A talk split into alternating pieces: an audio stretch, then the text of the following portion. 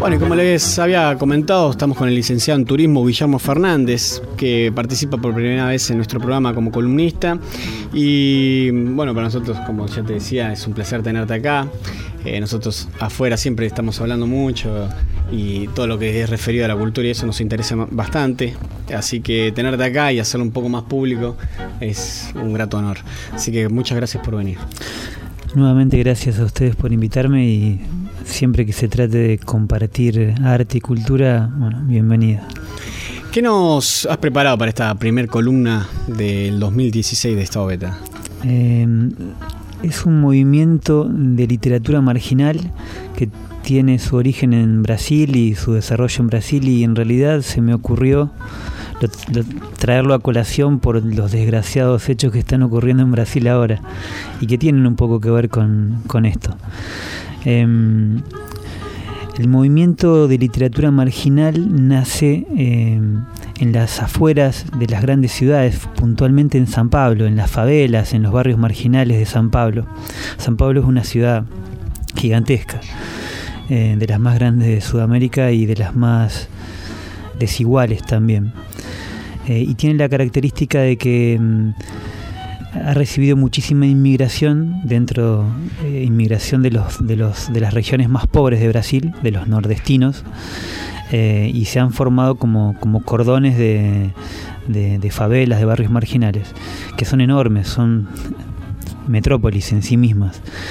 En, esas, en esos lugares tan desangelados, eh, donde falta todo, bueno, imagínense villas miseria, pero muchísimo más grandes, bueno, ahí es donde surge este movimiento de literatura marginal. Eh, de los mismos habitantes, de los mismos jóvenes, en la mayoría de los casos, en su hambre de, arte, hambre de cultura, eh, en su descontento para lo que significa su propia realidad.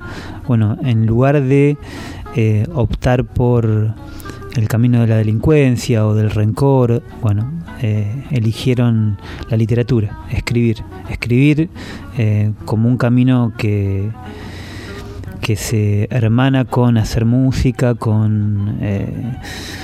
Para ellos es, por ejemplo, muy importante la capoeira y otras expresiones artístico-religiosas, ¿no?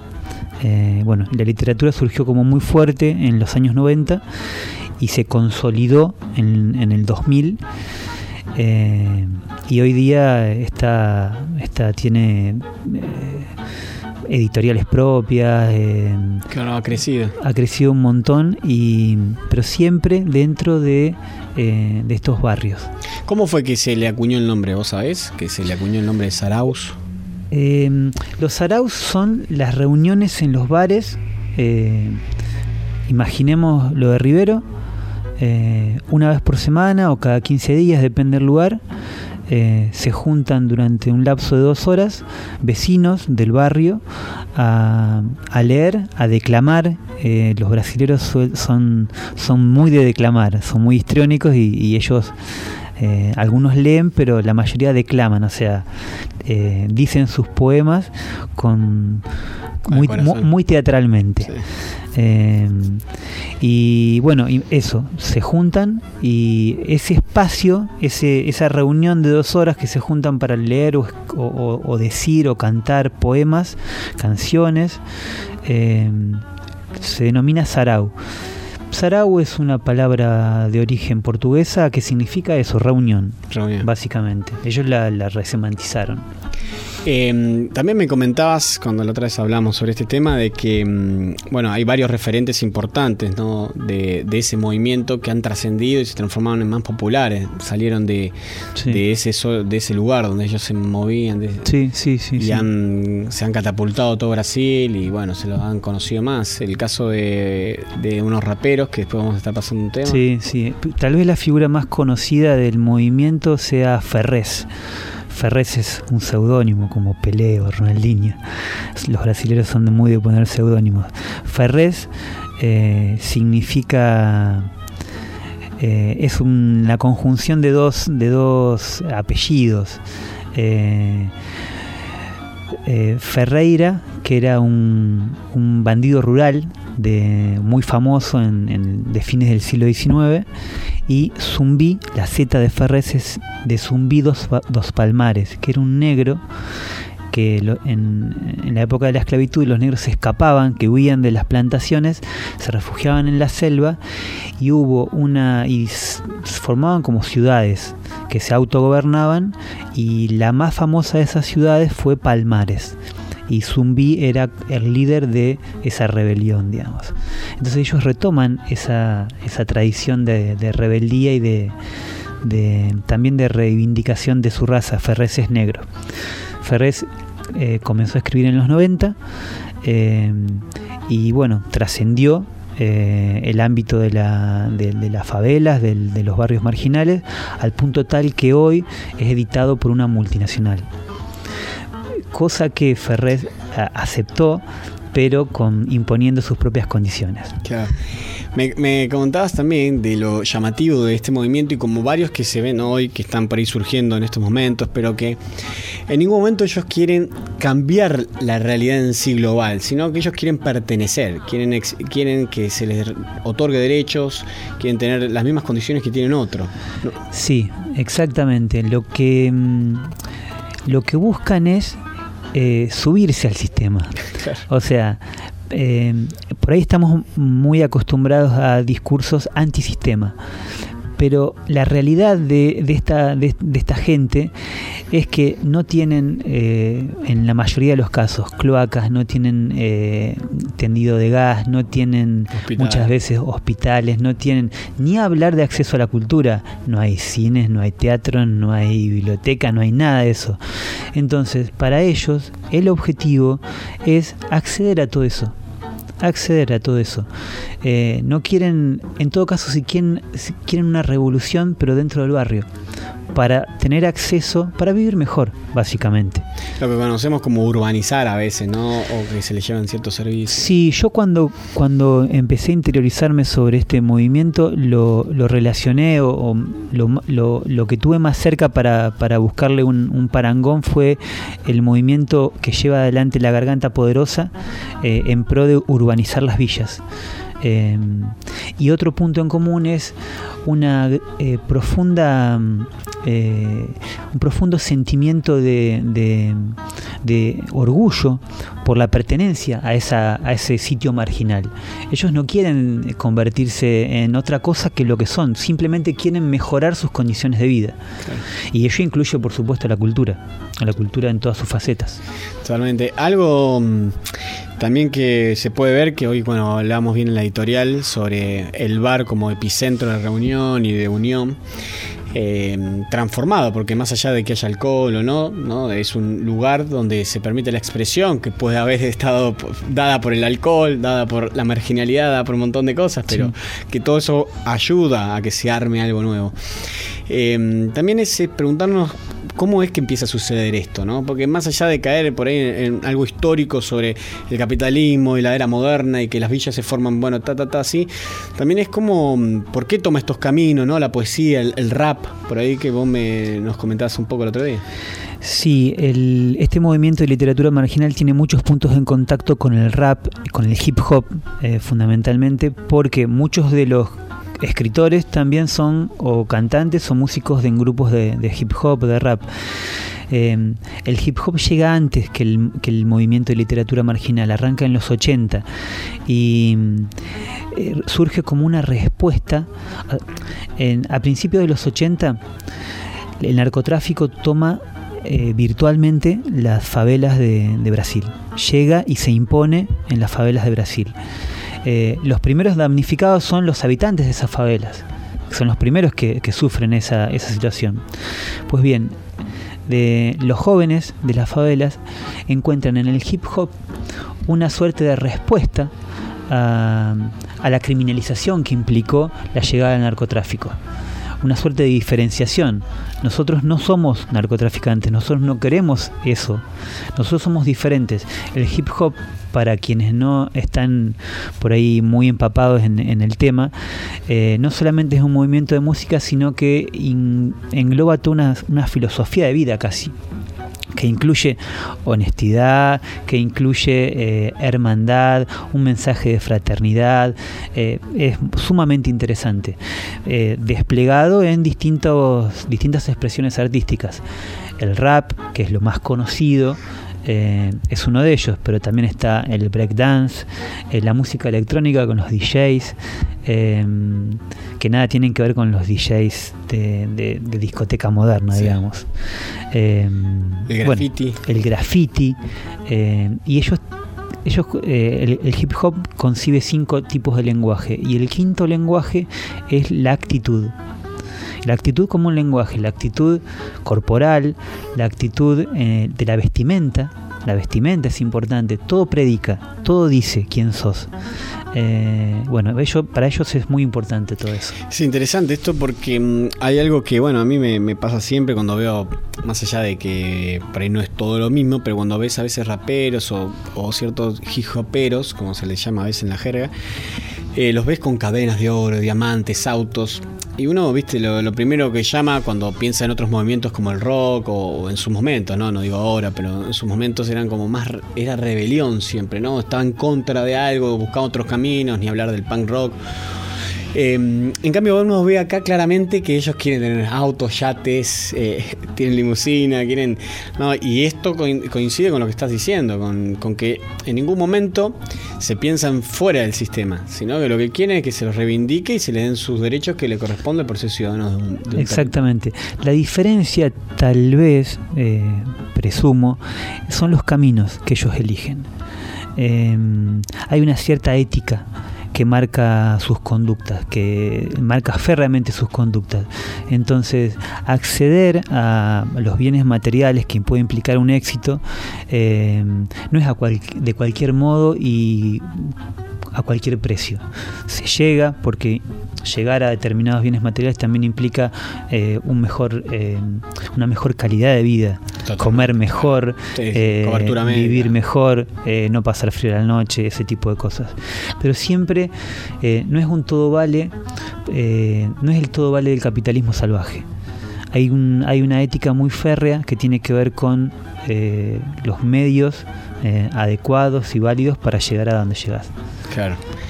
Sí. Em, es interesante justamente eso que está relacionado con la actitud. Exactamente. Con la actitud. Por ejemplo, la actitud que ellos tienen respecto a las drogas es eh, tajante. O sea, ellos no consumen drogas. Eso también se, se, puede, se lo puede ver, por ejemplo, en los chicos que andan en skate. Que también tienen toda una filosofía. Uno dice, bueno, son chicos que andan en skate. Sí, pero detrás de esa actividad deportiva, si se quiere, hay, toda una filosofía también. Sí, eh, recién cuando hablabas sobre todo esto me, viene a, la mente siempre la película Ciudad de Dios, que no solo es una de las mejores películas del cine, eh, no dicho por mí, sino por grandes cineastas o tanto por millones de, de rankings que hay por ahí.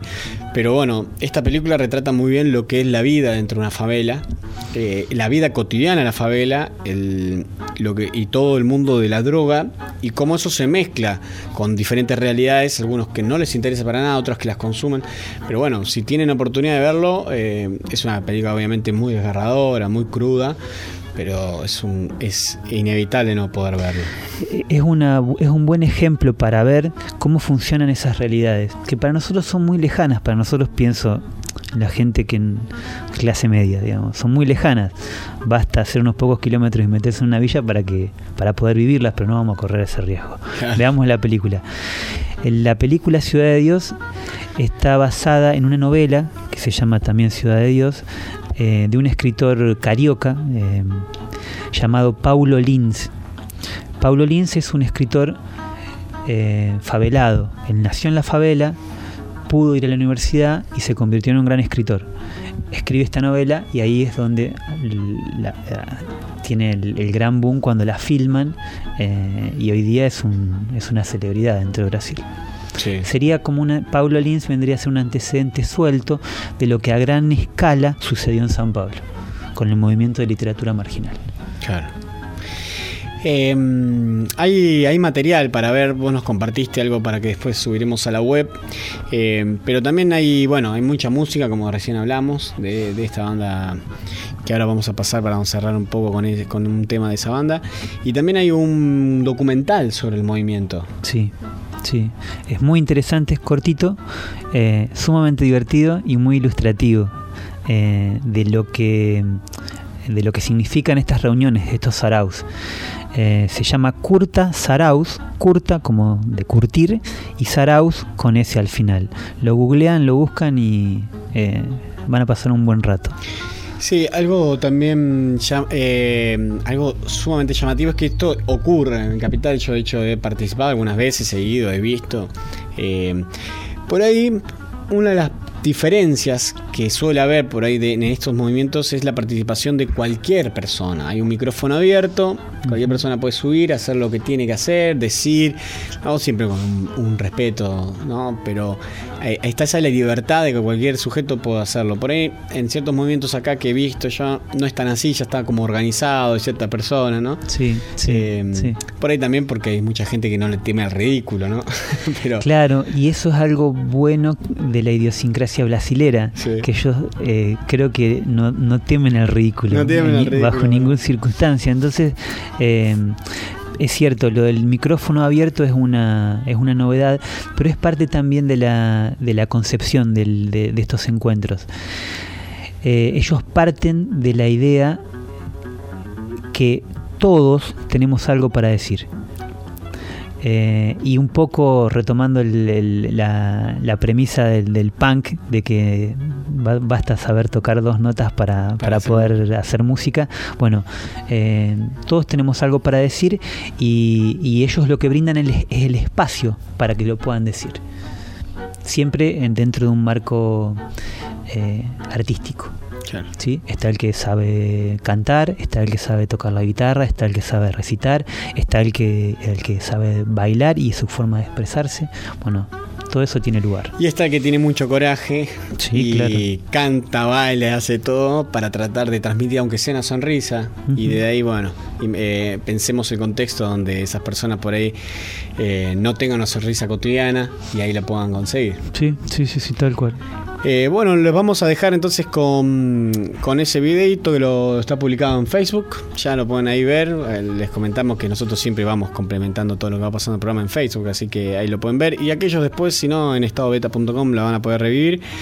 Eh, vamos a cerrar con un tema, no sé si lo querés presentar, de la banda. Sí, se llama, es un, un grupo de hip hop que se llama Racionize MC o MC. Em, el año pasado estuvieron en Buenos Aires, vinieron a tocar, estuvieron en Niceto. Em, a propósito de la Feria del Libro, vinieron a la Feria del Libro a presentarse como, movimiento de literatura marginal y después se fueron a, Niceto a tocar. Em, y la canción esta se llama Pánico en la zona sur. Este grupo es eh, oriundo de la zona sur del Gran San Pablo y mm, la letra es sumamente comprometida con su realidad eh, y bueno, está bueno, está muy bueno. Bueno, vamos a escuchar eh, ese tema y te agradecemos Guille por haber venido. Pronto lo encontraremos nuevamente. Ojalá, ojalá. Gracias a ustedes. Nos vemos. Gracias. Vamos con el temita. Aqui é Racionais MCs, Ice Blue, Mano Brown, Kylie J e eu, Ed Rock. E aí, Mano Brown, certo? Certo não está, né, mano? Deus inocente, quem entrará de volta? A nossa vida continua. E aí, quem se importa? A sociedade sempre fecha as portas mesmo, cara. E aí, esse Blue? Pânico, pânico. Então, quando o dia escurece, só quem é de lá sabe o que acontece. Ao que me parece, prevalece a ignorância nós estamos sós. Ninguém quer ouvir a nossa voz, cheio de razões, calibres em punho. Dificilmente um testemunho vai aparecer. E pode crer, a verdade se omite. Pois quem garante meu dia seguinte? Justiceiros são chamados por eles mesmos. Matam, humilham e dão tiros a esmo. E a polícia não demonstra sequer vontade de resolver ou apurar a verdade. Pois simplesmente é conveniente porque ajudariam se nos julgam delinquentes. E as ocorrências prosseguem sem problema nenhum. Continua-se o pânico na Zona Sul. Pânico na Zona Sul. Pânico na Zona Sul. Pânico na Zona Sul. Pânico na Zona Sul. Eu não não sei se eles estão ou não autorizados de decidir quem é certo ou errado, inocente ou culpado. Retrato falado. Não existe mais justiça ou estou enganado? Se eu fosse citar o nome de todos que se foram, o meu tempo não daria pra falar. Mas eu vou lembrar que ficou por isso mesmo. E então, que segurança se tem em tal situação? Quantos terão que sofrer pra se tomar providência? Ou vão dar mais algum tempo e assistir a sequência? E com certeza ignorar a procedência. O sensacionalismo pra eles é o máximo. Acabar com delinquentes eles acham ótimo. Desde que nenhum parente, ou então é lógico, seus próprios filhos sejam os próximos. E é por isso que nós estamos aqui. E aí, mano, Ice Blue? Pânico na Zona Sul, pânico na Zona Sul. Pânico na Zona Sul. Pânico na Zona Sul. Pânico na Zona Sul. Racionais vão contar a realidade das ruas. Que nome de outras vidas, a minha e a sua. Viemos falar mudar temos que parar de se acomodar e acatar o que nos prejudica. O medo, Sentimento incomum no lugar que parece sempre estar esquecido. Desconfiança, insegurança, mano. pois já se tem a consciência do perigo. Pode E aí? mal te conhece considera um inimigo. E se você der o azar de apenas ser parecido, eu te garanto que não vai ser divertido. Se julgam homens da lei, Mas a respeito eu não sei. muito cuidado eu terei. Scratch KLJ. Eu não serei mais o porquê, estou esperto que acontece Ice Blue. Pânico na Zona Sul. Pânico na Zona Sul.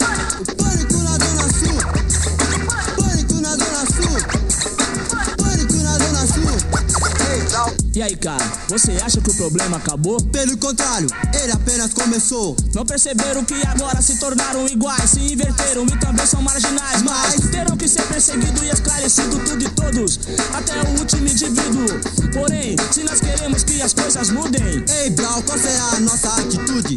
a mudança estará em nossa consciência, praticando nossos atos com coerência. E a consequência será o fim do próprio medo. Você gosta de nós, somos nós mesmos. Em nossa toa, não dê motivo pra morrer. Honestidade nunca será demais. Sua moral não se ganha, se faz. Nós somos donos da verdade, porém não mentimos. Sentimos a necessidade de uma melhoria. A nossa filosofia é sempre transmitir a realidade. Se racionais, MC. Pânico na Zona Sul. Pânico na Zona Sul.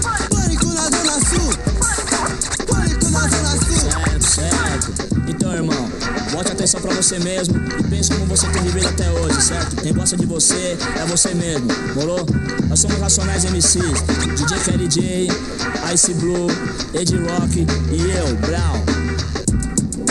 Paz.